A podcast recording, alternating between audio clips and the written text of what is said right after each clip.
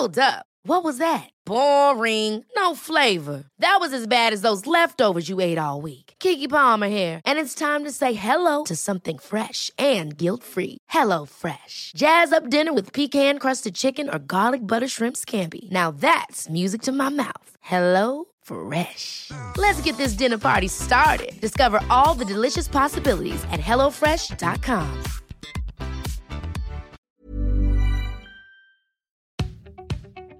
Hola, ¿qué tal? Te habla Víctor Hugo Manzanilla y quiero darte la bienvenida al podcast Liderazgo Hoy. Yo soy el autor de los bestsellers Despierta tu héroe interior y tu momento es ahora.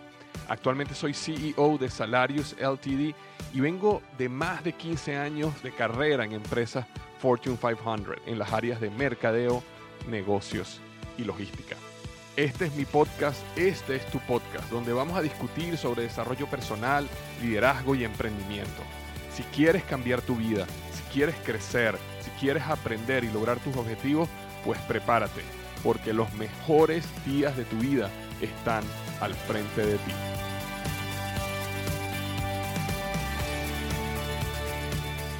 Hola, ¿qué tal? Bienvenido al episodio número 240 del podcast Liderazgo Hoy. Vamos a estar hablando hoy sobre principios de finanzas personales para moverte de la pobreza a la riqueza. Principios de finanzas personales para moverte de la pobreza a la riqueza con una invitada especial, Bárbara Serrano. Hace unos meses tuve la oportunidad de ir a Telemundo a eh, compartir un segmento con Bárbara y la conocí en ese momento, no la conocía antes. Y me encantó su pasión eh, por ayudar a las personas a crecer financieramente. Me encantó su, em, eh, la manera tan directa como habla en el tema de las finanzas y tan real. Y no solo eso, sino también me encantó su historia y cómo ella misma de la nada ha llegado a tener muchísimo éxito, siendo ahora dueña de un banco. Entonces, desde ese momento que la conocí, la invité para tratar de entrevistarla aquí en el podcast y bueno, finalmente se logró y aquí tenemos eh, esa gran oportunidad de aprender de ella sobre finanzas personales y cómo movernos de la pobreza a la riqueza. Ahora, antes de comenzar con la entrevista, quiero darle las gracias a el patrocinante del episodio de hoy, que es Ring, y dice lo siguiente, con un videotimbre Ring puedes mantenerte conectado a tu hogar desde donde sea. Si traen a tu puerta ese paquete que estás esperando o llega una visita sorpresa, Tú recibes una alerta y puedes verlos, escucharlos y hablar con ellos desde tu celular. Además, con Ring es fácil proteger todo tu hogar con timbres, cámaras de seguridad y una alarma que puedas instalar tú mismo. Todo diseñado para mantenerte seguro a ti, tu familia y tus pertenencias. Estés donde estés, con Ring puedes ver qué está pasando en tu hogar con la app de Ring. La manera como yo personalmente uso Ring y me ayuda muchísimo es cuando salgo a hacer ejercicio, cuando salgo a correr. Antes, cuando salía a correr y dejaba a mi hijo aquí en la casa, eh, siempre andaba un poco preocupado, ¿no? Que qué pudiera estar pasando y cada cierta distancia me tenía que parar y dar una llamadita simplemente para estar seguro que todo estaba bien.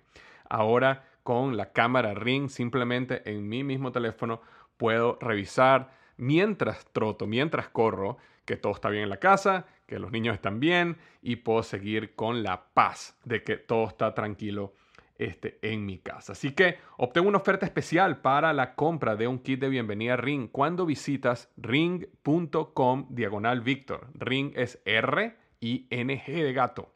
ring.com diagonal Victor. El kit de bienvenida incluye el videotimbre Ring Video Doorbell 3 y el Chime Pro. Es todo lo que necesitas para comenzar a construir hoy mismo seguridad a tu medida para tu hogar. Solo visita ring.com diagonal Victor. Eso es ring.com diagonal Víctor.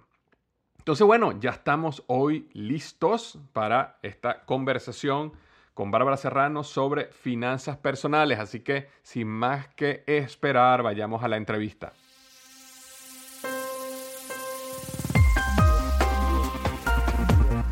Hoy estoy súper contento hoy por traer una invitada de lujo. Estamos eh, trayendo hoy al podcast a Bárbara Serrano, que la van a conocer este, en, pocos minutos, pero estoy muy contenta de tenerte aquí. Bárbara, bienvenida.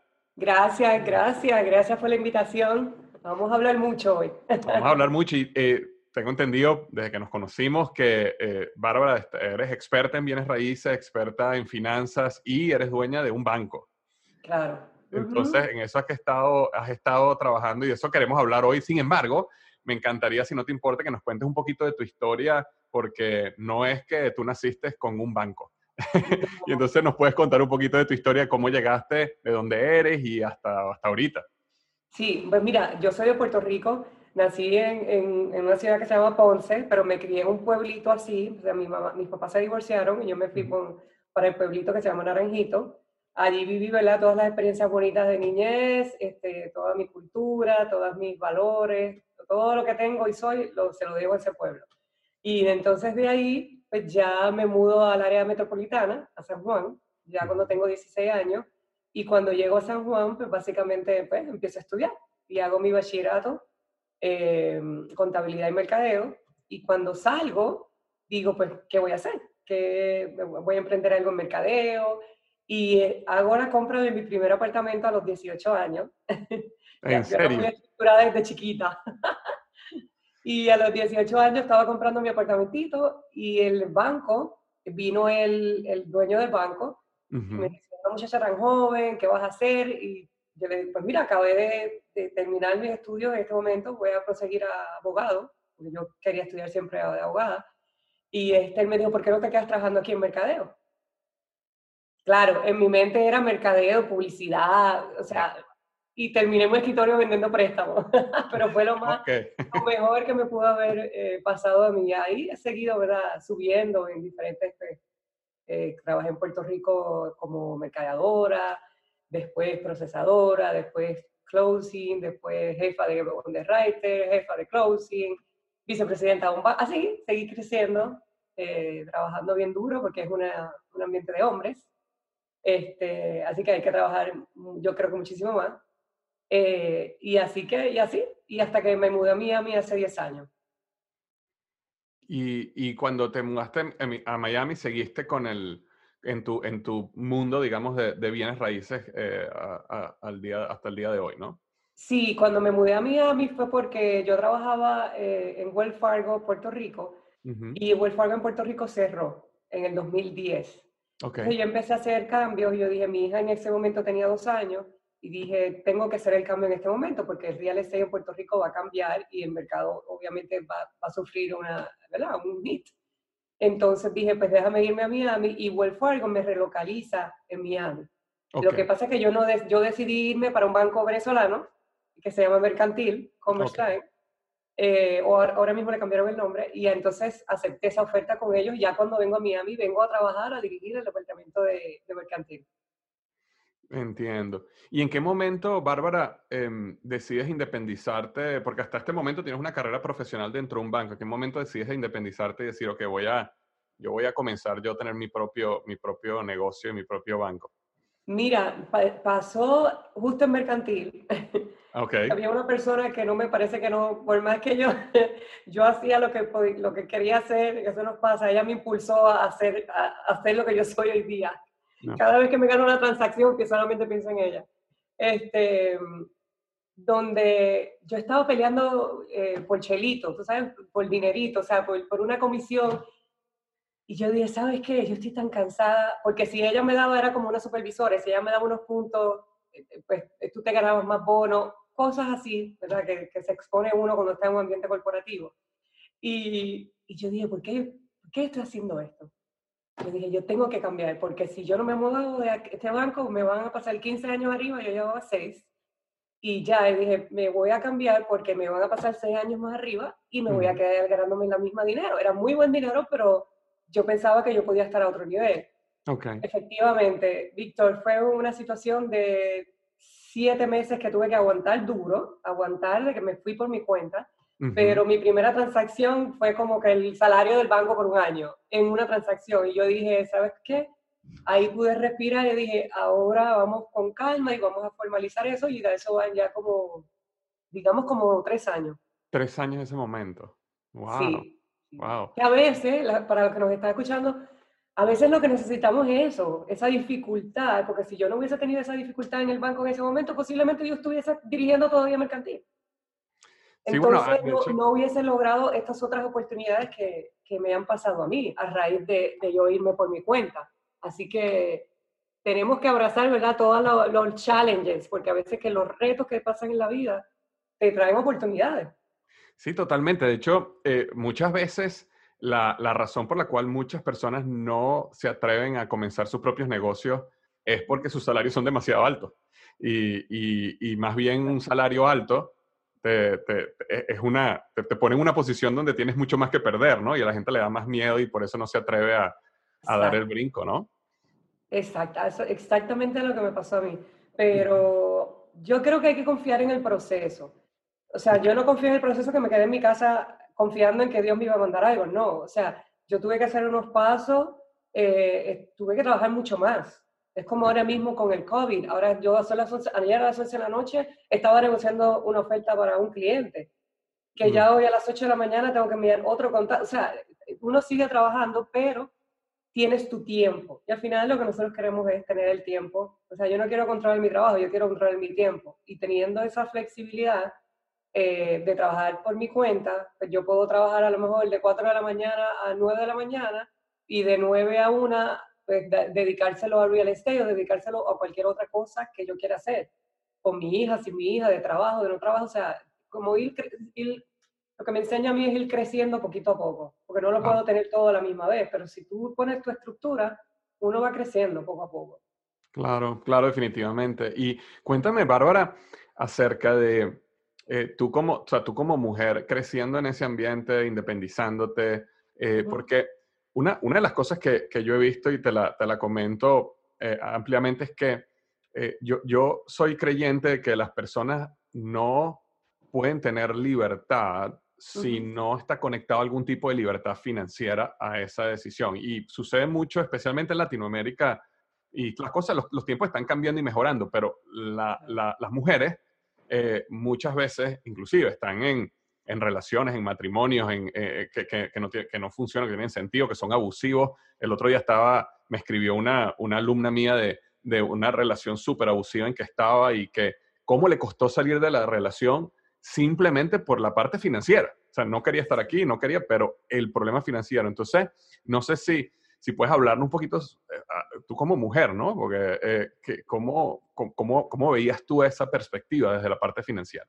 Mira, es increíble, es increíble, Víctor. Tú no sabes la cantidad de mujeres que a mí me escriben que están básicamente en esa situación, donde están en un hogar porque necesitan estarlo, las maltratan, cualquier cosa. O sea, tuve una, en, creo que fue en Argentina, y yo imagínate tú en Argentina, o sea, ¿cómo ayudo yo a una persona en Argentina, más allá de, de educarla? Pero hay muchísimas más eh, personas de lo que nosotros pensamos, o sea, en términos de, de que no quieren estar ahí personas que se quedan calladas y viven porque tienen una buena vida. Eh, y a eso es lo que le llamamos libertad. Por ejemplo, yo estoy en una situación, yo hago siempre el cuento de Mark Anthony J-Lo, cuando ellos se divorciaron. ¿Ustedes escucharon alguna vez o tú escuchaste alguna vez que pelearon? Ellos no pelearon. Yo tengo tu dinero, yo tengo dinero, tú tienes dinero, vamos a separarnos, somos felices, vamos a ver los hijos en la escuela, todo el mundo es feliz, ya yo tengo novia, tú tienes novia, los cuatro eh, felices. O sea, de eso se trata, porque hay otro nivel, hay un nivel de educación. Cuando tú te preparas y te educas y eres una mujer que puede establecer ese tipo de relaciones, pues mira, tú te puedes ir, tú le dices, pues mira, no funcionó, yo realmente no quiero estar con una persona que no me falte respeto y yo me voy. Y tú, pues, consigues una persona que, con la que tú puedas estar, pues, que tú le puedas faltar el respeto. Pero tú tienes la, esa libertad de irte. Porque puedes pagar otro apartamento, porque puedes llevar a los niños a la escuela, porque puedes mantener, o sea, hay un sinnúmero de otras cosas, libertades que tú puedes hacer pues siendo independiente. Y eso es lo principal. ¿Cuánto me, o sea, ¿Cuánto me cuesta a mí pensar que alguien está en una casa por eso? Pero eso es el hombre y la mujer, puede ser de, de, las dos partes. Totalmente. No tiene que ser la mujer, uno lo ve más como la mujer porque eso es lo que me toca a mí recibir, las llamadas de las mujeres. Pero he tenido personas, yo he tenido hombres que me han escrito, que yo los tengo en mi blog, y me dicen, Bárbara, yo soy el hombre, yo siento que mi mujer me roba el dinero. Yo, Dios mío. Yo tengo que darle psicología al principio porque yo soy financista, o sea, financiera. So, yo no soy psicóloga, pero me toca explicarle, mira, primero la confianza, la comunicación, o sea, eh, cómo está la autoestima y después, pues mira, siéntate a hablar y hablen de los, las metas. porque el hombre dice que gana mucho, pero entonces la mujer es una gastadora. Y hay muchos muchos conflictos, pero la realidad es que la independencia financiera, que es lo, que yo he vendido siempre, me ha ayudado a mí a establecerme unas metas y, y la persona, si la persona no está en el camino, yo no, yo no quiero que toda la persona que está al lado mío me siga, pero por lo menos que me deje ser. Correcto. Y, y al final es lo que todas las mujeres queremos, que nos dejen ser. Y yo creo que estamos viviendo en un mundo ya, Víctor, en el 2020, donde los hombres prefieren mujeres educadas y con billete. Y yo hablo así de billete, de rica, del, como el libro, porque la gente no se atreve a hablarlo, es un tabú. Ay, no hables del dinero, no digas que tú quieres billete, no quieres, porque no se atreven. Pero como yo vivo en abundancia, y a mí no me da miedo decirlo, pues, mira, los hombres prefieren mujeres que tengan billetes, los hombres prefieren mujeres que están educadas.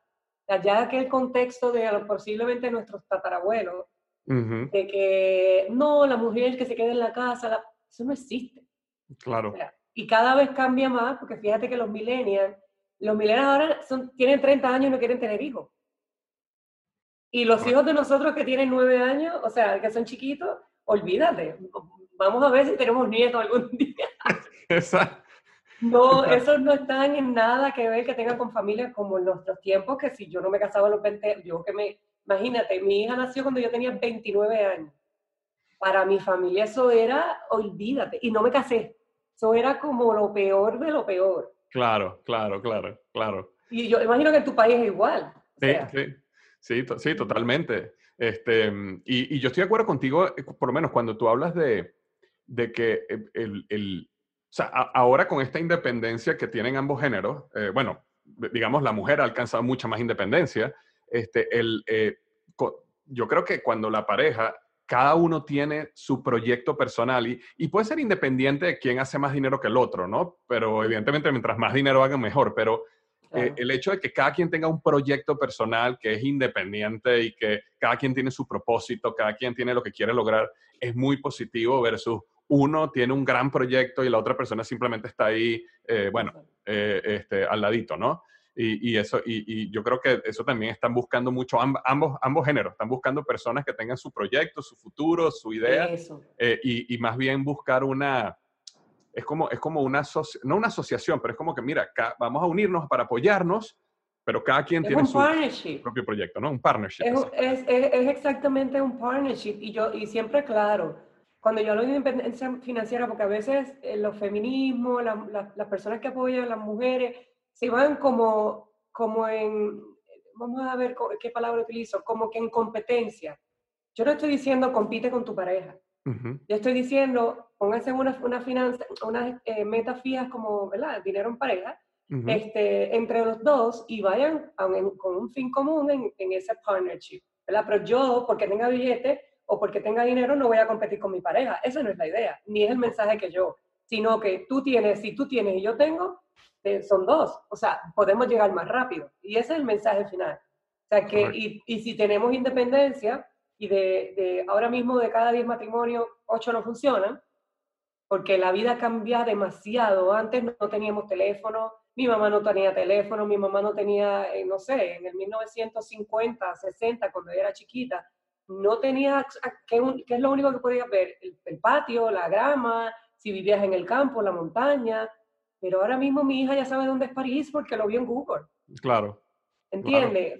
Y, y, tienen 400 mensajes donde le dice, ven, ven con la mochila y vente a viajar. Entonces, eso es lo que realmente, entonces la, por eso es que la pareja no funciona, porque eh, hay uno que se quiere ir para París, pero el otro entonces tiene que trabajar y entonces, no, pues te dejo, next. Estamos viviendo donde la, la, nadie quiere retrasar, y eso es un tema de dinero que tú sabes, nadie quiere retrasar la gratificación. Y para ser libre financieramente, tú tienes que retrasar, porque es la, la compra impulsiva, yo tengo que aguantarme para tener, ¿verdad?, algo mejor más adelante. Pero ¿qué es lo que dice la gente? No, yo lo quiero ahora, porque yo mañana me voy a morir. Y esos son los que tú ves a los 60, 70 años, no se sabe ni dónde, porque no tienen no invirtieron, no reestructuraron, no saldaron sus deudas, no tienen crédito, no tienen un Mercedes-Benz o tienen un Ferrari, pero no tienen una casa, porque viven en el momento. Claro, exacto. Y bueno, y, yo creo que aunque esta generación de millennials ahora pareciera un poquito menos gastiva y consumista, es, es, es menos con gratificación diferida, aún menos, porque ellos quieren, en general, muchos ellos quieren la gratificación ahorita. Ellos quieren llegar a ser presidentes ahorita, vicepresidentes mañana. Eso, en tres horas. Entonces, no alquilan porque tienen Airbnb. Entonces, ¿para qué voy a hacer, tener un compromiso de 12 meses si puedo tener un Airbnb en cualquier parte del mundo? Correcto. ¿Entiendes? O sea, quieren tomarse café en el edificio. Por eso es que los nuevos edificios tienen cafetería, tienen business center, quieren trabajar en el de la casa. Eh, después de tres meses te piden ser el presidente de la compañía. Exacto. Ahora, eh, eh, cuando hablamos específicamente ahorita de las personas que nos están escuchando en el, en el podcast, digamos que eh, personas que, ¿cómo recomiendas tú que una persona, una mujer, o puede ser ambos géneros, que quiere empezar a poner un orden en sus finanzas, quiere empezar a, a, a, proyectar o a estrategizar una vida de abundancia financiera, más o menos, ¿qué, qué es lo que tú recomiendas que una persona comience? Mira, es como, como uno, está dieta, ¿verdad? Cuando uno está dieta, lo primero que uno hace es se sube la báscula, te pesa. En las finanzas hay que hacerle una radiografía a tu cuenta. Y esa radiografía se lo puede hacer Víctor, te lo puede hacer yo, te lo puedes hacer tú misma. Eh, o sea, súper fácil. Eh, no es nada complicado. Y en la radiografía tú tienes que entender los gastos, porque la persona que no sabe, o sea, la persona que no sabe cuánto gasta, pues no tiene idea cuánto puede ahorrar. Entonces, hay que hacerle esa radiografía. ¿Dónde yo estoy parada? ¿Cuáles son los gastos? Ahí ya está. Eh, ¿En qué yo estoy gastando recurrentemente que no me está ayudando a ahorrar? Porque siempre me dice, ah, yo me gano el chequecito, voy de chequecito en chequecito y no, y no puedo ahorrar. Mentira, mírese la pared, mírese al espejo, perdón. Y, y dése cuenta que eso es una excusa de asumir su responsabilidad, de no entrar a su estado bancario y asumir cuántos gastos yo he hecho innecesariamente este mes. Yo le garantizo que yo le consigo. Pero es como, yo sigo con la machaca, como los abuelitos, con la machaca dicen lo mismo, lo mismo, lo mismo, a ver si hay alguna gente que lo coge y que, y que, y, que, lo puede lograr, porque así fue que yo lo logré. O sea, con un presupuesto. Entonces, después que tú haces esa radiografía, ¿qué uno hace después para rebajar? Pues busca el plan. Pues mira, voy a hacer la dieta keto, voy a hacer la dieta de Víctor. uno empieza y voy a comprar esta batida de proteína. Pues eso es lo que pasa con la finanza. Ya yo sé que si voy a Walgreens me voy a gastar 100 dólares, pues deje de ir a Walgreens por lo menos tres semanas. Absténgase al gasto, congele sus tarjetas de crédito. Para, para el cafecito, para el cafecito millennial de todas las mañanas en el, en el edificio. un Starbucks que sale 5 dólares. un cafecito te sale en 5 dólares. Cuando una bolsa de café en su casa la puede comprar por 5 o menos. O sea, entonces, si uno hace ese análisis, después, obviamente que hace, eh, haga ese análisis, se dé cuenta de cuánto gasta y de la capacidad que tienes para ahorrar. Porque ese ejercicio lo que te va a decir a ti es la capacidad que tú tienes para ahorrar. Y tú dices, yo puedo ahorrar. Yo voy a decir una palabra mala, pero C-O-N. pero uno dice, mira, yo puedo ahorrar. Pero, pero, ay, se me cae. Este, tú te das cuenta que puedes ahorrar, entonces ahí tú dices, si yo puedo ahorrar 100 dólares esta semana, la semana que viene ahorro 100 más, porque ya te creas el hábito. Y esos hábitos tú sabes que recurrentemente te lleva a lograr tu objetivo, tu meta. Entonces, al principio, esta radiografía tiene que ser el propósito. El propósito, tú no puedes desvirtuarte del propósito. El propósito es, voy a, tener una, voy a saldar mis deudas en los próximos siete meses. Y después que salde mis deudas, voy a ahorrar. Saldo mis deudas. Uso unos chavitos, después que sale las deudas, para darse como un viajecito, para que como que se relaje, porque es un, es un tema tenso lo de la finanza, y después empieza a ahorrar. Entonces, cuando empiezas a, viajar, mira, una de las cosas, esto te lo digo con, eh, y con sentimiento, porque mi hija viaja desde que tiene tres meses. Creo que fue la primera vez que yo la monté en un avión para venir a Miami. Yo estaba en Puerto Rico. Y una de las cosas, yo digo, mamá, ¿qué tú has extrañado? Yo no me lo, lo había realizado porque nosotros nos montamos en un avión cada dos semanas. Yo, es como que, mami, nos vamos, ¿para dónde? Aquí, un fin de semana, ella hace su maletita, nos íbamos. Y ella me dijo, yo extraño viajar, mamá, yo no sabía lo, lo, importante que era viajar en mi vida. Yo la miré como, wow, pero estamos acostumbradas a como que aprender a otras culturas, pero eso se hace porque, porque hay una planificación. Pero eso a mí me da fácil, felicidad, porque mi hija está, se está dando cuenta que por la estructura que yo llevo y el control del dinero y de los no gastos, nosotros podemos tener otras experiencias que posiblemente otra gente no puede tener. Lo podría tener, pero no hace la estructura y no, no llega a ese momento por las excusas. Ah, que no puedo. Las carencias, no puedo. Lo necesito ahora. El cheque no me da. Eh, pero esa noche las ves en, los ves en un supermercado, en un restaurante y se, se gastan 100 dólares. Claro. Entonces, al final, eh, eso es lo primero que yo creo que hay que hacerle una, ¿verdad? una radiografía intensa y ver, eh, cancelar sus deudas, porque no podemos seguir. La pobreza y la riqueza son dos mentalidades diferentes. La pobreza o la mentalidad de pobre, tú tienes, te ganas el cheque para gastarlo. En la mentalidad de rica, tú ganas el cheque para invertirlo. Y lo inviertes en quién? En ti. Págate a ti primero, ahorra, eh, métele a tu cuenta de retiro, métele a tu cuenta de inversión, salda tus deudas, eso es lo primero. Y después yo pago entonces el apartamento, el carro, todo lo demás. Pero yo soy primero que todo ello, yo no puedo poner mi carro por encima de mí. Pero la gente no, no, lo realiza. Cuando dices tú primero, te refieres a tus planes de, de retiro, por ejemplo, inversiones que estás haciendo. Tu cuenta de ahorro, o sea, tu, tu, primer cheque tiene que ser para ti. No puede ser para otra persona. Entonces la gente no está clara en eso porque no, no, no vive pensando, es como que el, el último, o sea, es el cliché que es un dicho que lleva mil años, eh, que ahorro después que pague todo. O sea, después que pague luz, agua, lo que me sobra, no. Tú ahorras antes que pague sus deudas. Porque entonces, ¿qué me estás diciendo? O sea, tú estás priorizando las deudas antes que tú, tú mismo. Entonces, no hace sentido. Entonces tú, de, lo que tú ganas mensual, lo primero que te haces es un cheque para ti, con eso ahorras, inviertes eso, después pagas todo lo, demás. Eh, y cuando ya una persona, ah, bueno, te interrumpí, a lo mejor tenías un siguiente paso, ¿no? Pero me imagino que hay un momento donde ya puedes empezar a pegar ese brinco donde, donde te quería preguntar un poquito dónde, cuáles son esos lugares donde una persona puede empezar a invertir para proyectar financieramente, empezar a, crecer, dar ese, ese paso de, de, esa mentalidad de, bueno, yo gano y pago mis deudas y ya, a, no, ahora estoy creando riqueza, ¿no? Sí. Yo lo primero, el, el, o sea, lo primero que tienes que hacer para invertir, ese sería como el segundo paso. El primer paso tienes que estar sin deuda. Ok.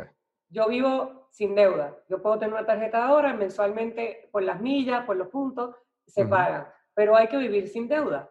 Igual hay que planificar. Por ejemplo, yo tengo estipulado en mi vida, esas son cosas, metas que yo me hago, que hay veces que yo no las comento y la gente me dice, mira, lo comentaste y algo que yo puedo hacer. Porque la gente no sabe.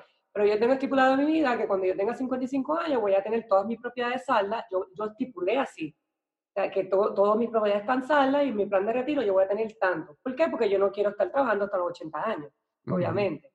Eh, entonces, lo primero que tienes que hacer es como que hacer ese plan. Pues mira, yo tengo una tarjeta de crédito eh, al 21%, debo mil dólares, pues déjame ver si la puedo saldar en, en cinco meses. Una vez tú termines eso, la gente se asusta porque piensan que la inversión, oh, wow, la inversión, ¿cómo lo hago? No, no sé, me van a coger de tonta, me van a robar el dinero. Hágalo usted. No empieza, no quiere invertir 100 mil dólares, invierta 500. Hay aplicaciones, First Trade, después podemos poner la información a, los que te... En, las notas, sí, del podcast. ajá, eh, y en las redes, hay, hay aplicaciones que usted puede entrar y yo lo hago, yo lo he hecho, yo pongo 500 dólares, 200 dólares, pero manejo la aplicación. Y yo digo, ay, mira, invertí aquí y subió y ahora bajó, ¿qué hago? Entonces le pregunto, llamo. La gente no, no quiere hacerlo, pues la, la, gente quiere pegarse con el, con el billete de la loto mañana. Claro. Entonces, la mentalidad que hay que meterle a la gente es, es el esfuerzo. Porque a mí nadie me puede coger de tonta por no decir la otra palabra, en, en, cuando, en cuanto a la finanza, porque yo leo, porque yo leo las letras pequeñas, yo digo, pero está bien, tú me estás diciendo esto, pero mira, las letras pequeñas dice esto. Pero la gente no quiere leer, la gente les quiere las cosas que hagas así y ya tengas la, la riqueza. Entonces es fácil. Entonces, si no lo tiene, pues vaya a un financial advisor. Los financial advisors no cobramos porque tenemos licencia. Entonces, como, como tú vienes a, pedirte una, una, orientación, yo te tengo que dar la orientación porque dependiendo del producto que a ti te interese, el mismo producto paga el financial advisor. la gente piensa, no voy a ir donde Álvaro porque me voy a cobrar un montón de dinero, no voy a ir donde Víctor porque me va a cobrar... O sea, la, la orientación inicial de un producto financiero Es como los abogados. El abogado no te puede cobrar por la orientación. El abogado te cobra el caso. Correcto. Pero la orientación no. Entonces, pregunte. Eh, y hay muchas formas de invertir, dependiendo de lo que quiera. Si quiere invertir en su futuro, pues invierta en una propiedad que eventualmente de aquí a 15 años tenga una renta. Y ese es el mejor ingreso. Si es un poquito más agresivo, pues hay fondos mutuos. Si es muchísimo agresivo y tienes la capacidad de estar ahí pendiente todos los días, invierta en acciones. Hay diferentes cosas. Lo que sí es que invierta, porque, por ejemplo, si mi mamá me hubiese invertido a mí 100 dólares mensuales a la edad de un año, a los 40 años yo hubiese tenido un millón de dólares, eh, con, obviamente con, en un producto de inversión, ¿verdad? Eh, eh, hay, muchas letras pequeñas que tendría que decir aquí, ¿verdad? Dependiendo del interés, el mercado. Correcto, correcto. pero si lo hablamos así en términos generales, yo hubiese tenido un millón con 100 dólares porque tenía el tiempo. Ahora, si yo voy a invertir esos mismos 100 dólares a los 40 años, ya no son 100, ya para tener ese millón, posiblemente tengo que invertir mil. Claro, claro, porque, porque toda la parte del, del, interés compuesto que perdiste desde el, el interés compuesto, entre mayor el tiempo, mayor ganancia vas a tener. Entonces, eso es lo que las personas, que el costo del tiempo se, se siga agotando. Porque entre más tiempo esperes para invertir, la brecha se va ahora mismo yo tengo 40 años, entonces yo tendría que invertir para tener un millón, ¿cuánto? Dos mil dólares, tres mil dólares, versus invertir un millennial a los 18, que, que, me estén escuchando, que lo haga, invierta 100 dólares a los 40 años, que es estar en la plena juventud, ya tiene un millón de dólares. ¿Cómo lo hizo? Invirtiendo 100. Tan fácil como eso. Y, y Bárbara, el, eh, una persona que quiera comenzar eh, eh, en los bienes raíces, porque bueno, esa, esa es como que tu super especialidad, eh, ¿qué le recomiendas tú? Y, me refiero como, como inversión, ¿no? No como para comprarse una casa o algo, sino como inversión. ¿Qué, ¿Qué, es lo que tú recomiendas a la gente que, por dónde comienza? Mira, el, el, un broker es básicamente eh, una profesión, vamos a decir, de la, yo creo, esto soy yo, mi número, vamos a decir las top 10 profesiones donde no tienes que estudiar mucho, de comillas, y me explico. O sea, tú puedes coger una licencia de broker como, no sé, como en tres meses, o sea, que los requisitos son más o menos fáciles, eh, para el tipo de ganancias que te puedes ganar, o sea, el tipo de, transacciones. En, si tú tienes la capacidad de tener un network grande, obviamente eh, la, profesión de broker te puede dejar muchísimo dinero. Ahora, la gente piensa que tú te haces broker mañana y, que la transacción la vas a cerrar en dos semanas, ¿no? O sea, tu primera transacción posiblemente yo, pero puede, puede pasar en seis meses. O sea, tú mm. tienes que aguantar esos primeros seis meses. Ahora, cierras una casa y te puedes ganar, no sé, en una transacción 20, 30, 40, 50, dependiendo. O sea, muchísimo dinero.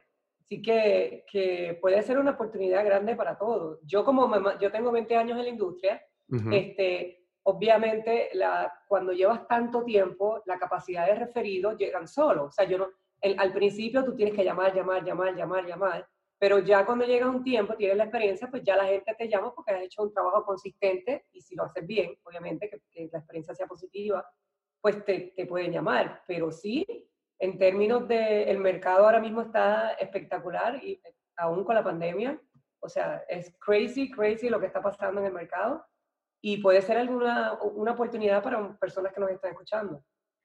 Y, el, eh, claro, y esa es la persona que, que quisiera, por ejemplo, hacer la, la, carrera como broker. Y si es una persona que tiene su negocio, tiene su trabajo y ha ahorrado algo de dinero y quiere empezar a invertir, es decir, comprar propiedades para, digamos, alquilarla, em, eh, eh, ¿existe algún, algún tip que tú das en ese, en ese mundo eh, cómo buscarla. yo siempre digo, mira, ayer estaba, ayer estaba haciendo una propiedad a un cliente que, decimos la oferta hoy, nos los aceptaron, estamos contentos, todo el mundo. Felicitaciones. Pero él había tenido una experiencia anterior con otro broker que siempre le push, push, push con, con, clientes, con propiedades de mucho valor. Mi experiencia es, y ahí es lo que voy al consejo, yo le dije ayer, mira, ¿sabes qué? Yo prefiero venderte la casa con la probabilidad más alta de subir en equidad que venderte una casa de un millón dos, donde tú la muerte le hagas un arreglo y la puedes vender en un millón dos cincuenta en tres años. Eso para mí no es negocio. O sea, cuando yo estoy buscando una casa, eh, yo siempre trato de buscar la que tenga más oportunidad de crecimiento. Un lote de una esquina, eh, buenos espacios, buenas distribuciones de espacios, buen lote. Porque esas son las casas donde tú las compras una cantidad de dinero, le haces unas mejoras así de pequeñas, ¡boom! Y en un año tú la, tú la, tú la puedes vender a lo mejor por 100 mil dólares más, 200, dependiendo del área, obviamente, y la localización.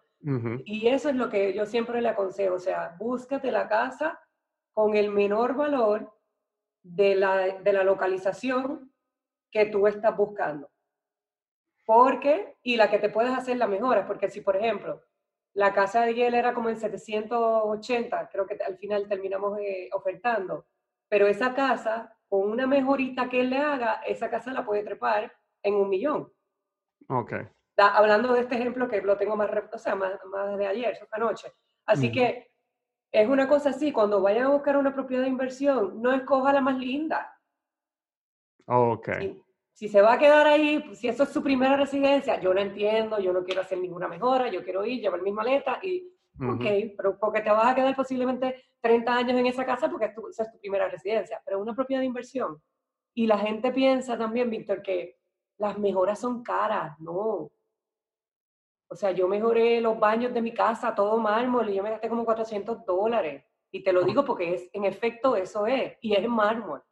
Entonces, no dude mucho porque a veces tienen un dinerito en el bolsillo, lo remodelan y la propiedad, a lo mejor se gastó 5 mil, se gastó 3 mil, pero le subió 50 mil dólares al apartamento. Y eso es una inversión. Ahí que tú empiezas a flip, porque la vendes y compres otra, la vendes y compres otra. O la mantienes y al final de la de, la de los años eh, te da un ingreso cuando esté salda. Claro, claro. Esa, esa, esa, ya está muy buena porque yo creo que uno en la, eh, eh, como uno no sabe, ¿no? En, la, uno está buscando la casa, esta casa está, esta casa está bella, pero no, esa no es la idea. Me gusta lo que dices tú, ¿no? Busca la casa que tenga mayor potencial de, de mejorar. Es igual como cuando uno va a, comprar un negocio. Que tú no quieres comprar el negocio que le está yendo todo perfecto y de maravilla ahorita porque te lo van a vender a un premium demasiado alto porque todo está funcionando bien. Tú quieres el negocio que tenga los fundamentales buenos, pero que esté pasando por un problema o tenga algo que tú puedes mejorar rápidamente. Se lo compras muy barato, boom, boom, y lo puedes vender después muchísimo más caro.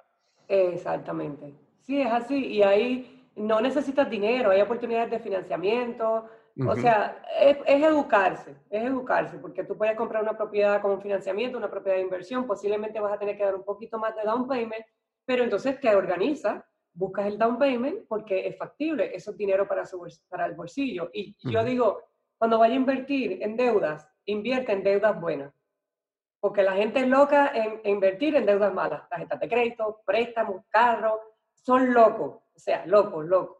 Eh, pero no en deudas buenas. Deudas buenas, una propiedad. ¿Sabes por qué? Porque esa deuda va a pagar y ese dinero lo va a tener ahí. El carro, usted lo termina, mira, yo salí de mi carro ahora, no vale ni la mitad. Es una deuda mala. Claro. Al final. Pero mi casa, al final, cuando yo sale mis propiedades, eso, ese dinero va a estar ahí. Yo lo voy a poder recuperar si lo vendo o si no, lo alquilo. Em, eh, eh, préstamos para su propio negocio, eso es otra deuda buena, porque ese negocio le va a dar ¿verdad? Una cantidad de dinero o tiene potencial para el futuro. Eh, préstamos para educación. No tanto los student loans, pero eh, hay otro tipo de préstamos que puedes coger, pero si es para educación, también. Esas son las deudas buenas. Tratemos de evitar las deudas malas y, y invertamos en, vamos ¿cómo te lo digo, Víctor? yo estuve también en otro, en otro chat, en, otro, en otra conferencia otro día, y una amiguita que se llama Gisette dijo, me cansé de volver a empezar. Eso se me quedó grabado. Y ella después hizo un post de eso espectacular. Pero es eso, es como que hay que cansarse de la pobreza, hay que cansarse de levantarse todos los días, ocho horas para trabajar y comer y dormir y volver a la misma rutina, porque si no te cansas, no vas a crecer nunca. Entonces yo me cansé de mi, yo y lo digo con el cariño, yo me cansé de estar en Naranjito, no porque Naranjito me hiciera nada, ni, nada malo, al contrario, mis valores son espectaculares porque vengo de allá. Pero yo no quería seguir allí, yo tenía que salir. Yo me cansé de ese entorno positivamente y, y me fui. Y si yo lo pude hacer, porque otra persona no lo puede hacer? Y sola. O sea, porque yo nunca he tenido un partnership, digo, yo he tenido mis novias, mis parejas, el papá de mi hija, lo que sea, pero, pero no, o sea, eso no ha interferido en el deseo eh, que las parejas que yo he tenido me han apoyado en lo que yo he querido hacer en mi vida. Entonces, cánsate de vivir en la pobreza, cánsate de que tú dices, mira, voy a rebajar 15 libros y el lunes te comiste el, el dulce y tienes que volver a empezar el próximo lunes. Y, y le, le, metí mil dólares a la tarjeta de crédito de ropa que no voy a usar porque estoy en cuarentena. Estamos en, en cuarentena. Exacto. Pero le metiste los mil dólares a la tarjeta de crédito. Cánsate de las deudas. Es la única forma de crecer, que ya tú estés aquí, que la ambición mi ambición es tanta y es tan positiva porque es mi ambición, es para mí. Yo, mi ambición no es la de Víctor, yo no voy a quitarle nada a Víctor, es mía. Correcto. Que yo la tengo tan, tan, tan clara que yo no, o sea, tú buscas mi estado bancario y yo exactamente te puedo decir en qué orden yo gasté. Tú vas a decir, wow, eso sería ahora, eso es ahora nada más porque como no gastamos cuarentena. Pero yo te puedo decir, mira, yo gasté aquí, aquí, aquí, pero yo no he gastado en ropa, por ejemplo. ¿Para qué?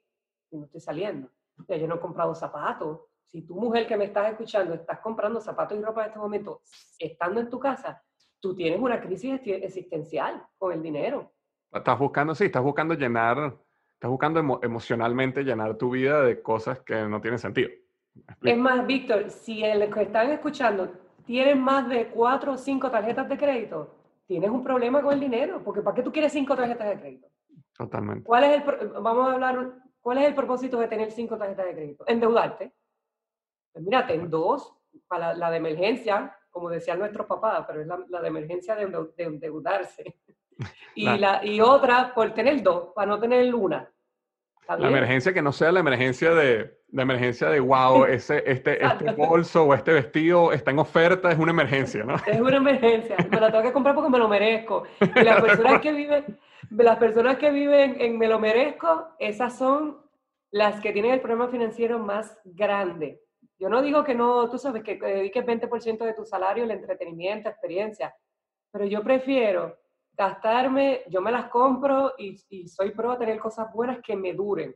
Yo no me compro algo en oferta que se me pueda romper en cinco meses.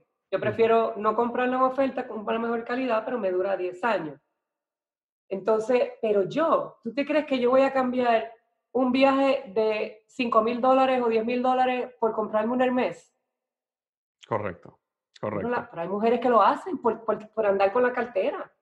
Claro, claro. Eh, entonces, eso es lo que tú tienes que pensar. Con 10 mil dólares yo me doy un viaje por Europa por 21 días, quedándome en los, en los top hoteles, Con, con, los descuentos y las aplicaciones que yo tengo, que yo busco. Así que yo, mi meta siempre ha sido, eh, no sé si es la meta de muchos, hay gente que no le gusta viajar, pero yo tengo ya como 5 millones de millas, gracias a Dios, y mi meta al final, yo, yo me voy a morir con un certificado diciendo, mira, me faltó este, y porque no quise, porque tengo mi, mi, mi sitio, porque ahí es donde tú aprendes, los mejores recuerdos que yo tengo es viajando.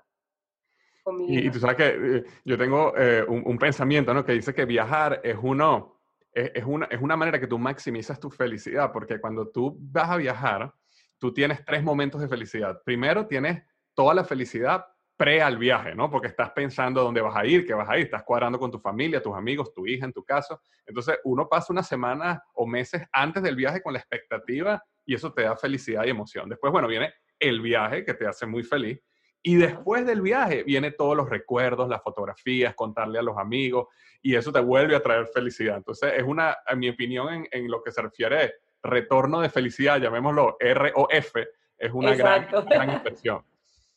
Sí, yo, y yo reto a los que están escuchando, por ejemplo, viene diciembre, posiblemente en diciembre ya estaremos en un momento, dicen que de cambio en términos de que ya a lo mejor podemos salir, las fronteras de muchos países abren, escuché hoy que lo de Colombia abrió, eh, o sea, Estamos en septiembre, a principios de septiembre. Pónganse una meta, septiembre, metas cortas. No se hagan metas largas, objetivos. Voy a, qué sé yo, a rebajar o 100 eh, libras de aquí a julio. Por favor, respétenme. Eso no es así. O sea, cuando hacemos este meta financiera, pues mira, septiembre, octubre, noviembre, tenemos cuatro meses. Vamos a decir, en diciembre me quiero ir a Tulum, México, por decirte o a Venezuela, o bueno, a Venezuela no va mucha gente ya, pero eh, a otro sitio. Eh, y póngase una meta de ahorro. Las mejores vacaciones van a ser las que ya están pagas con anticipación. Porque ese retorno de felicidad se te puede ir cuando tú veas tu tarjeta de crédito que cogiste la vacación y se la metiste a la tarjeta de crédito y la estás pagando hasta el diciembre del año que viene, y entonces el retorno de felicidad, no, porque esta tarjeta por las vacaciones, yo no tenía que haber hecho esto, que nunca la pago, que eso no va. Hágalo, páguelo, ah, páguelo anteriormente, con anterioridad. Entonces empieza ahora en septiembre, mira, escuchaba algo con Víctor, ¿sabes qué? Lo voy a hacer. Y a, ver si el viernes, eh, el viernes en diciembre, tiene a lo mejor 5 mil dólares, 3 mil dólares, mil, se van a Disney con toda la familia, todo pago. y lo hace una y, te, y te vas a dar cuenta cómo lo vas a volver a hacer. Porque te gustó esa, esa cosa de ir, hacer eso que tú dijiste, más que esté en paga, imagínate. Totalmente, totalmente. Y, y, ese número que tú dijiste, Álvaro, de 20%, es como es una buena recomendación. Nunca, no lo había escuchado, por eso me pareció interesante. Dijiste que tú recomiendas que las personas un 20% de su ingreso lo, lo utilice en entretenimiento, una compra frugal que quieran. Sí, yo soy bien conservadora. Cuando digo conservadora, es que yo te voy a decir siempre que utilices más para tu ahorro y para tu retiro, porque a mí me ha funcionado que para lo demás. Eso es lo que yo llamo conservador. Así que yo creo que 40% de tus ingresos deben ser los pagos de agua, luz, teléfono, préstamo, eh, hipoteca, todo. Eh, un 40%. Ese 20% de entretenimiento y el resto divídalo, obviamente, en, en, sus ahorros, eh, para el retiro, para invertir. Ustedes pueden hacer sus propias, ¿verdad? Sus propios por ciento. Lo importante es que lo haga, o sea, que, que, que comience a hacerlo, que no viva en esa rutina eso es un círculo, me levanto, voy a trabajar siete horas, hablo con el mismo café a las tres de la tarde, a las cinco como, a las siete veo la novela, a las nueve me acuesto, vuelvo, sigo, y sigue ese círculo, círculo, círculo. Cuando vienes a ver, te pasaron 15 años arriba. ¿Y que hiciste? Nada. Ah, yo hubiese hecho. Yo hubiese hecho. Pero nos escuchan a nosotros 20 veces y nunca empiezan. Entonces, yo te lo digo así de claro. Yo no, yo no puedo disfrazar. A lo mejor soy muy fuerte, cuando lo digo, pero no te lo puedo disfrazar. Claro, no, está, y está bien, y, esa, y esa es la idea. La idea es que las personas se, se sientan, a veces uno necesita que le hagan una, ¿cómo se llama? Eh, eh, los lo shakes, los ¿no? Jamaqueen. los jamaqueen, para que uno, uno, uno entienda. Y, y, es, y, es, verdad, me gusta lo que dices de que no importa tanto el porcentaje, sino que tengas un porcentaje y te adaptes a él. Si es 40, 40, 20 o es 40, 30, 30, está bien, pero que eh, estratégicamente tú digas, bueno, entonces tienes un plan, ¿no? Muchos de los, de los eh, financial advisors dicen un 10%, pero mira, honestamente el 10% para mí es muy bajo. O sea, yo creo que, que podrías, a, a, lo mejor hay años que puedes aportar el 20% y a lo mejor hay años que puedes aportar 10. Yo hice unas inversiones este año que yo dije, bueno, pues para mi plan de retiro voy a hacer esta cantidad y lo, como que lo dividí. Yo siempre como que lo pongo anual y, y, y lo dejo ahí para olvidarme de eso. Pero cuando me doy cuenta digo, veo aquí, abro aquí, abro acá, y yo digo, ¿qué edad yo tengo? Está funcionando, me gusta. O sea, y al final, porque al final mi hija se va a ir.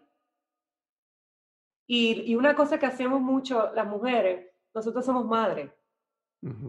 ¿Qué es el madre? Give, give, give, give. O sea, vamos, tú eres padre, yo sé que es padre, nada en contra de los padres, pero es esa cosa de que nosotros la niña salió de mi cuerpo, yo le doy a mi hija, yo le doy, todo es dar, le doy a mi esposo, le doy a mi tía, le doy a mi abuela, le doy.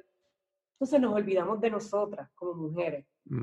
Y hay algo que yo tengo bien claro y eso se lo mando como mensaje directo a las mujeres.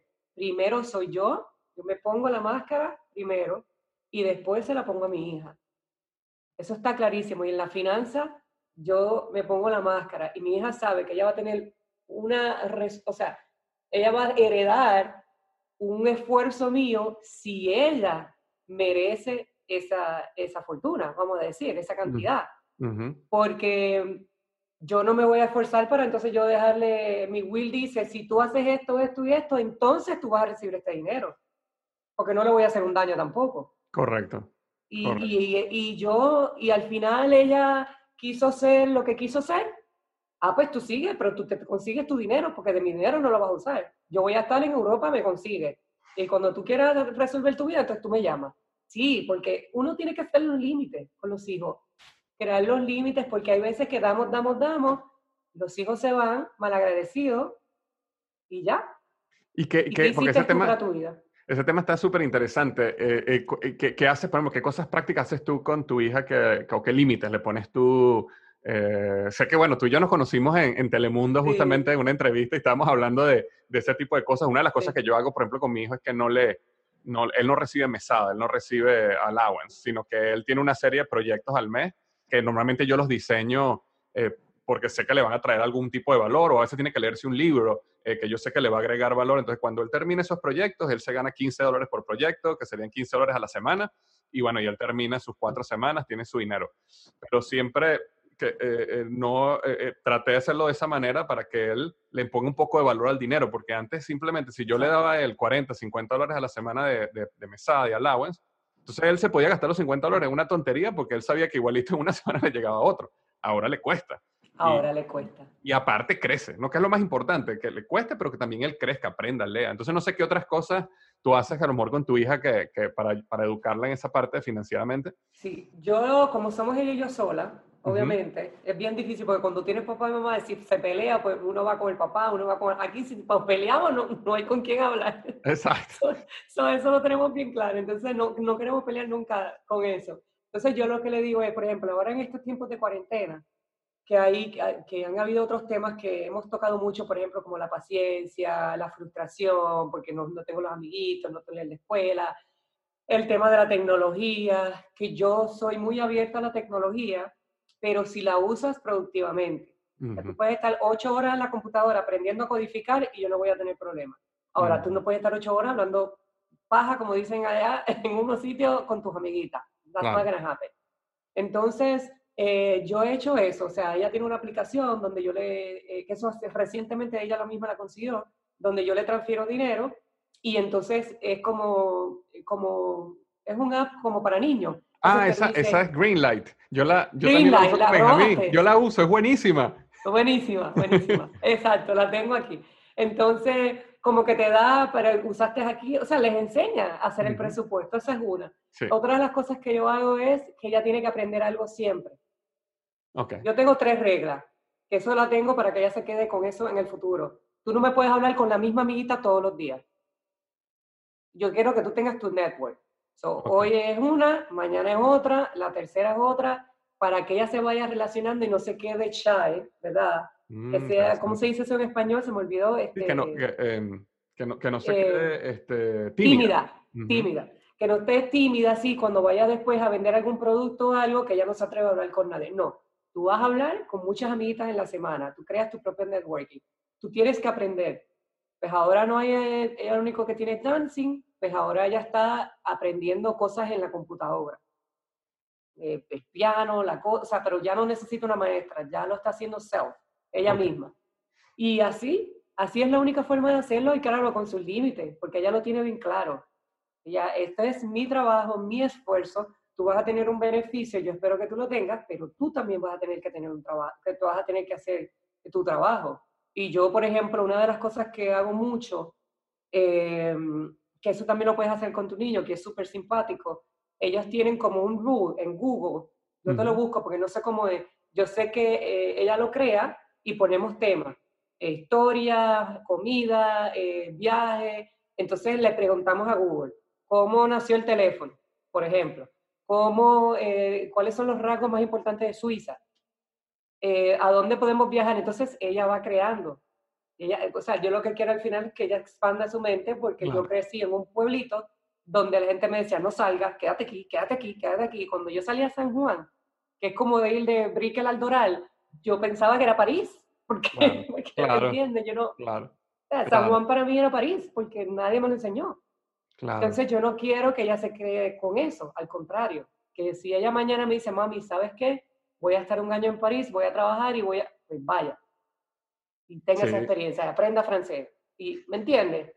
Que se hagan, porque al final eso es todo. Y, y me ha enseñado mucho la vida también, que no es tanto a veces los estudios. Eso los papás tenemos que hacer la paz con eso de la universidad, de la cosa, o sea, alegra, los hijos de nosotros tienen la capacidad de ganarse un millón de dólares a los 17 años, y los hay, existen. con aplicaciones, con eh, trabajos tecnológicos, eh, con productos. A veces yo, hay un niño en Texas que, ah, el, el, el, de la, ¿te acuerdas? El de la, el día de segmento que hizo las galletitas que estaba famoso. O sea, a veces por un, por un, por, un hobby se convierte en un, en un negocio. O sea que todos los días todos los niños tienen la capacidad de ser millonarios. Y yo se lo digo, tú, a 19 años tienes que tener un millón. Y ella, ok, mami, ok, voy a hacer esto, voy a hacer esto. Claro, y, lo importante es que ellos aprendan a, a, justamente a, esforzarse y a pagar el precio. Hay, eh, por lo menos en esa misma aplicación Greenlight, pero no necesitas la aplicación para hacer esto, pero una de las cosas que me, me ayudó mucho con Benjamín fue que eh, Greenlight tú le puedes pagar el intereses sobre el dinero que él deja ahorrado. Estoy aprendiendo, te lo estoy aprendiendo. Yo, le puse unos intereses bien altos, eh, ningún banco te va a pagar eso, pero, pero lo bueno era que cuando, para Benjamín, cuando por primera vez le llegó un pago, él me pregunta, ¿y por qué me llegó este pago? Y yo le digo, intereses, y él me dice, ¿y qué son intereses? Yo le digo, no, los bancos te pagan, si tú dejas el dinero y no lo gastas, el banco te paga todos los meses. Y él no entendía ese concepto, pero ¿por qué? no hice ningún proyecto. Entonces fue la primera vez que él, por primera vez en su cabeza, él dijo, wow, si yo no me gasto algo, gano más con el tiempo, ¿no? Y fue Ingreso pasivo, no tuvo que hacer nada. Y eso lo puede hacer uno con sus hijos, aunque no tenga la aplicación. Eso uno lo puede hacer matemáticamente, una tablita y decirle, mira. sí, no, no, pero la aplicación yo no la estoy promocionando porque a mí no me pagan ni nada, pero eh, la aplicación es chula para los niños. Sí, sí, sí, tenemos que buscar la manera de que nos den una comisión, pero hemos estado promocionando aquí en el podcast. Oye, eh, Bárbara, lo máximo, lo máximo. Qué chévere ha sido esta conversación contigo. Cuéntanos, porque mucha de la gente que, que nos está escuchando seguro quiere, quiere seguirte, quiere, tienes un libro también, quiere saber más de lo que estás haciendo. ¿Por qué no nos cuentas un poco de qué, eh, cómo pueden ellos eh, buscarte. y... bueno, yo estoy en Instagram, yo divido, voy a tener que dar una explicación en mi Instagram porque como que la gente se vuelve loca no sabe qué yo hago. Ok, ok, explícanos. Realmente lo que yo hago es real estate, obviamente, complementa de propiedades y yo hago lending, préstamos hipotecarios para propiedades residenciales y comerciales. Pero mi Instagram yo lo divido entre lending, real estate y consejos del libro que lo tengo aquí, eh, Rica. Eh, son consejos de finanzas personales, porque yo escribí el libro en el 2014, viendo la necesidad de las mujeres de aprender una finanzas básicas. Es un libro, eh, en Puerto Rico decimos en arroz habichuela, o sea, lo puedes entender fácilmente, te doy muchos conceptos básicos en cuanto al crédito, en cuanto a testamento, en cuanto a inversión, en cuanto a ahorro, muchísimas cosas, en cuanto a la energía, que es lo más importante, ¿verdad? Para arrancar con lo, con la abundancia. este, y, y, y, yo divido el Instagram así. También estoy en mi blog, valvaraserrano.com, que ahí tengo un montón de artículos, escriben mucha gente, gracias por el apoyo. Este, y, y básicamente eso es todo. Y, mi, obviamente mi licencia es en Florida en este momento, así que es, es, que estoy aquí en Florida. Entonces, cualquier persona que, si una persona quiere em, eh, saber más, aprender más sobre finanzas personales, tu libro, que lo consiguen donde en Amazon. En Amazon. En Amazon. Este, Yo igualito voy a poner todos los enlaces en las notas del podcast para que quien nos esté escuchando nada más le dé clic ahí y ya pueda verlo. Si quieren ir a tu página para leer y, seguirte más formalmente, eh, barbaraserrano.com, ¿correcto? y también tienes tu Instagram. ¿Cuál, cuál es el Instagram? Yo, te sigo en Instagram. El Instagram es Bárbara E. Serrano, porque yo soy Bárbara Elizabeth. Entonces, ah, el Bárbara Serrano me lo, me lo, cogieron. Entonces, Oye, Bárbara vale. E. Serrano. Bárbara E. Serrano es en Instagram para que te puedan seguir ahí. Y, Facebook, Bárbara Serrano. Y Facebook, Bárbara Serrano. Sí, no, yo invito a las personas que nos están escuchando, especialmente, o sea, hombres y mujeres, pero especialmente a la mujer, porque desde que yo te conocí, Bárbara, me ha gustado mucho esa, esa pasión y ese deseo que tú tienes, como, como, eres, como eres una mujer que, que creció sola en el aspecto de que te, levantaste como mujer sola y has tenido mucho éxito. Eh, eh, oye, me encanta esa, esa, ese propósito que tienes de ayudar a otras mujeres también a que a que alcancen lo mismo y logren esa libertad para que en el futuro, bien que tengan una pareja o no tengan una pareja, o sea, lo que sea, eso sea independiente de su vida financiera y de su propósito de vida y de su éxito como, como persona. Exactamente, sí, ese es mi propósito eh, de vida, eh, porque siempre tenemos que tener una persona que nos ayude un equipo, Víctor. Tú eres ahora parte de mi equipo, yo soy parte de tu equipo, eh, y todas las personas que llegan a nosotros lo que hacen es sumar. Lo importante es estar abiertas, porque a veces estamos tan negativas, eh, ¿verdad? las, yo no, pero digo, las personas en general están tan negativas con la situación del dinero que no dejan que otras personas entren, no escuchan, porque están con esa gringola de que mi vida está mal, estoy en víctima, soy infeliz, no voy a mejorar nunca, pero cuando tú te abres y sonríes, escuchas, tienes la capacidad de escuchar y a lo mejor entran personas a tu vida que te pueden ayudar y ese es precisamente el cambio eh, que necesitas en estos momentos. Totalmente, totalmente. Gracias, Bárbara, por habernos acompañado en el episodio. Gracias, eh, gracias por la que se repita.